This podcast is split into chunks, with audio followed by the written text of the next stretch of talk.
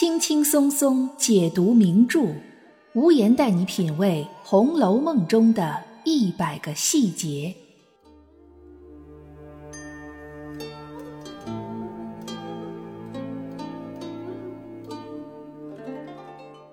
品读细节之美，发现别样红楼。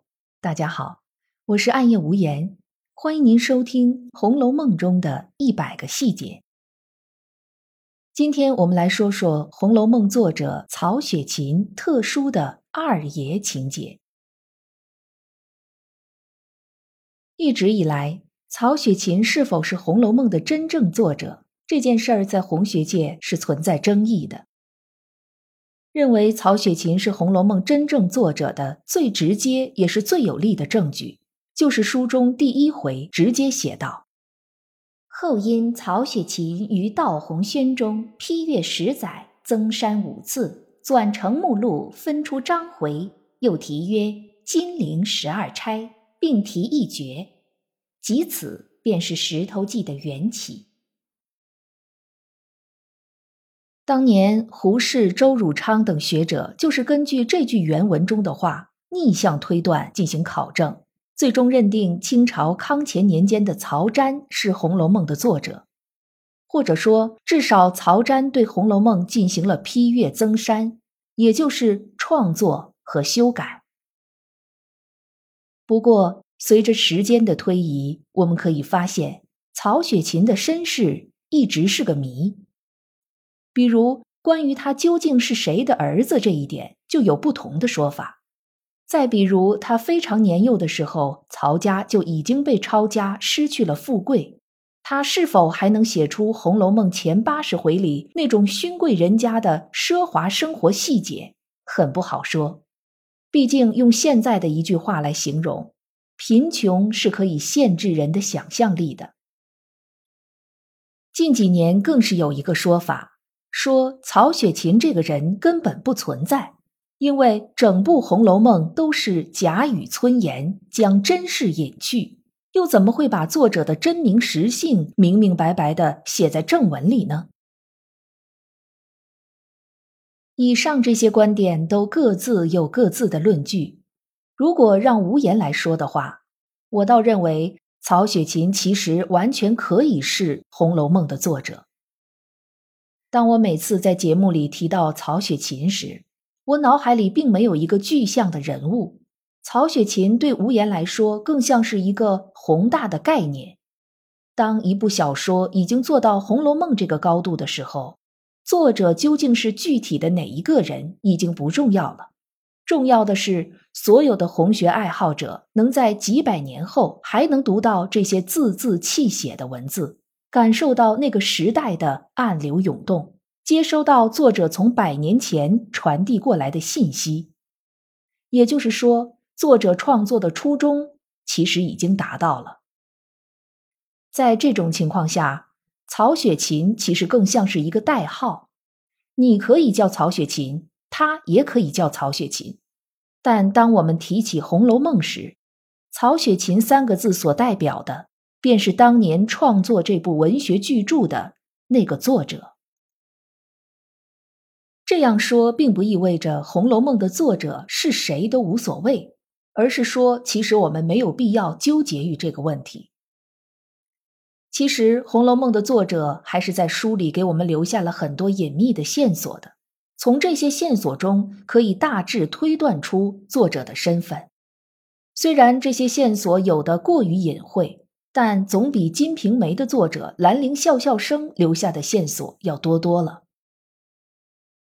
线索之一，书中男主角贾宝玉的生活，很可能就是作者本人经历过的生活。这一点当然大家都是知道的。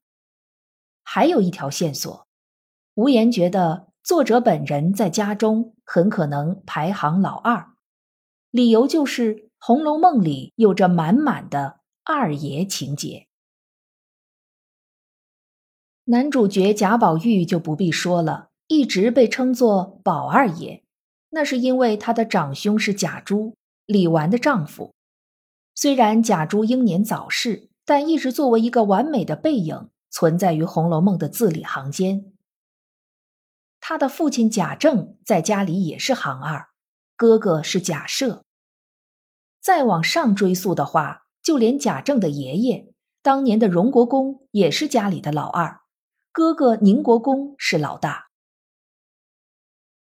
而宁国府那边，那个从出场到去世一直都在城外头修仙问道的贾敬，也是宁国府那一辈的二爷。他的哥哥贾夫则早早的就夭折了。从名字用敷衍了事的“敷”就能看出来，这个角色就是个跑龙套的。之前有一集我们曾经说过，导致贾府最终家破人亡的开端，很有可能就是宁国府的贾珍。这个人的身上集中了书里所有男性的缺点，却几乎没有任何优点。巧的是，贾珍就不是二爷。而是甄大爷。贾珍的亲生儿子只有一个贾蓉，贾蓉这个人在书里一直给人一种很阴霾的感觉。娶着书里最美的秦可卿，却不见他有什么感情；秦可卿去世了，也不见他有什么悲伤。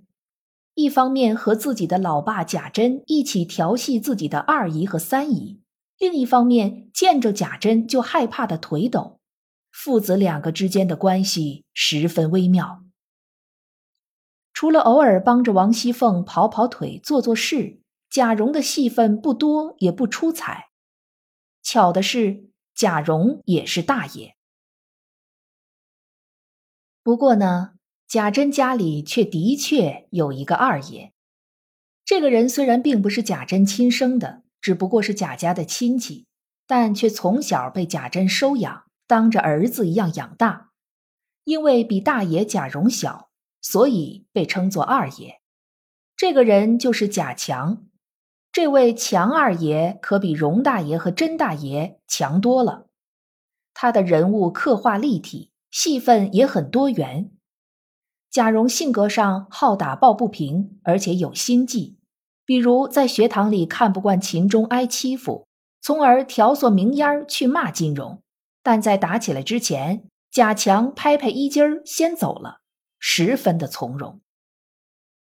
不仅如此，贾强还有感情线，那一幕著名的灵官画墙，画的就是贾强的名字。后来，贾强和灵官之间还有一段情节，贾强为了让灵官开心，在外头买了雀儿衔旗逗他，结果灵官生了气，掉眼泪。可在贾强要把雀儿放生时，灵官又怕贾强顶着大太阳出去会晒着。贾宝玉作为一个旁观者，看到了这纠结的一幕，心灵受到了极大的震撼，从此才领悟到天底下的女孩子并不都是喜欢他的。十分定，情物离香愿，贾宝玉感情上得到了一次重要的成长。灵官就是那个扮上以后很像林黛玉的灵人，在这里，灵官和贾强之间的关系和情感就和宝黛之间是一样一样的。这也算是强二爷教会了宝二爷什么叫个人有个人的缘分。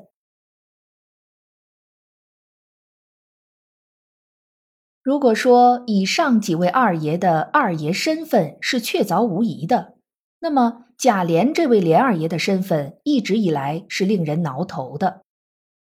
贾琏有个同父异母的妹妹迎春，又有个同父异母的弟弟贾从，这两个人都比他小，为啥贾琏要称为二爷呢？在冷子兴演说荣国府的那一回，冷子兴的话在不同版本的《红楼梦》里有不一样的说法。贾诩庚辰七序本的红楼是这么写的：若问那社公也有二子，赐名贾琏。这里面是有问题的。假如贾琏是次子，那贾从怎么办呢？贾琏已经结婚生子了，贾从还在学堂里念书，肯定是比贾琏小的。虽然贾从是庶出，但也不能不算儿子吧？可能是基于这一点，所以程甲教注本里将这句话改为：“若问那社公也有二子，长名贾琏。这里面也有问题。如果贾琏是长子，为啥要叫琏二爷呢？有人说是从贾珠那边论的，也有人说是从贾珍那边论的，这都是解释不通的。要是荣宁二府一起论，那就都一起论好了。贾珍大爷，贾珠二爷，贾琏三爷，贾宝玉四爷，贾环五爷，贾从六爷。可是又不是这么论的。总不能让贾琏变成工具人，到了宁府就跟着贾珍论，到了荣府就跟着贾珠论。那贾宝玉为啥又雷打不动的是二爷呢？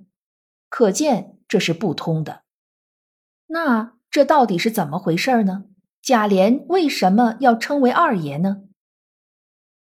无言认为，冷子兴所说的那句话，其实应该是：若问那社公。也有三子，赐名贾琏，这样一切就都解释得通了。请注意，这里冷子兴用了个“也”字，因为前面冷子兴一直在说贾政的儿孙们。那么贾政有几个儿子呢？三个：贾珠、贾宝玉、贾环。所以假设既然用了“也”字，那么就应该是也有三子。二子应该是作者的笔误，或者是后来被人改了。老大很可能早夭，贾琏是琏二爷，贾从老三，这样就能对上了。同时，也能进一步看出曹雪芹对二爷的迷之喜爱，宁可让贾琏的哥哥无名无姓，也要让贾琏行二。其实说起来，贾琏这个人还是有很多优点的。他不认同贾雨村陷害石呆子，从而取得古董扇子的做法，对名声不好的尤二姐动了真情，娶为外室，带着林黛玉去苏州奔丧，来回照顾，反对来旺家的那个吃酒赌博的儿子求娶彩霞，对自己的奶娘赵嬷嬷谦恭有礼。虽然贾琏的确是过分好色了些，但比起薛蟠那样的，还是能强一点儿。最起码贾琏不强人所难，银子礼物都给到位了，完事儿互相还留个头发什么的做定情信物，多少还是有点感情的。曹雪芹在贾琏这个人物的创作上，更多的加入了真实的人性，明暗交织，黑白夹杂，可以算是全书中除了贾宝玉之外，戏份第二精彩的男性了。除了以上这几位荣宁二府的直系亲属以外，《红楼梦》里还有很多的二爷，比如聪明机灵、能办实事的贾云是云二爷，人品踏实、相貌出众的薛科是薛二爷，重情重义、行侠四方的柳湘莲是冷面二郎，就连巷子里放高利贷的醉金刚，因为仗义疏财，都被称为倪二爷。虽然不是所有行二的都是正面角色，比如被连二爷戴了原谅帽的鲍二，但可以看出曹雪芹对二爷有着迷之执着，相反却对老大不怎么感冒。在那个十分注重长幼有序、嫡庶有别的时代，曹雪芹这样的写法，除了说明他的思想境界之外，是否也能一定程度上说明他自己在家里的排行情况呢？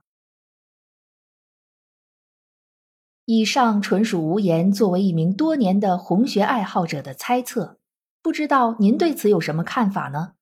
可以在评论区给我留言，我们共同探讨学习。今天的节目到这里就结束了，感谢大家的陪伴收听，也欢迎您订阅关注本专辑。本节目由喜马拉雅出品，独家播出。我是暗夜无言，让我们下一期再见。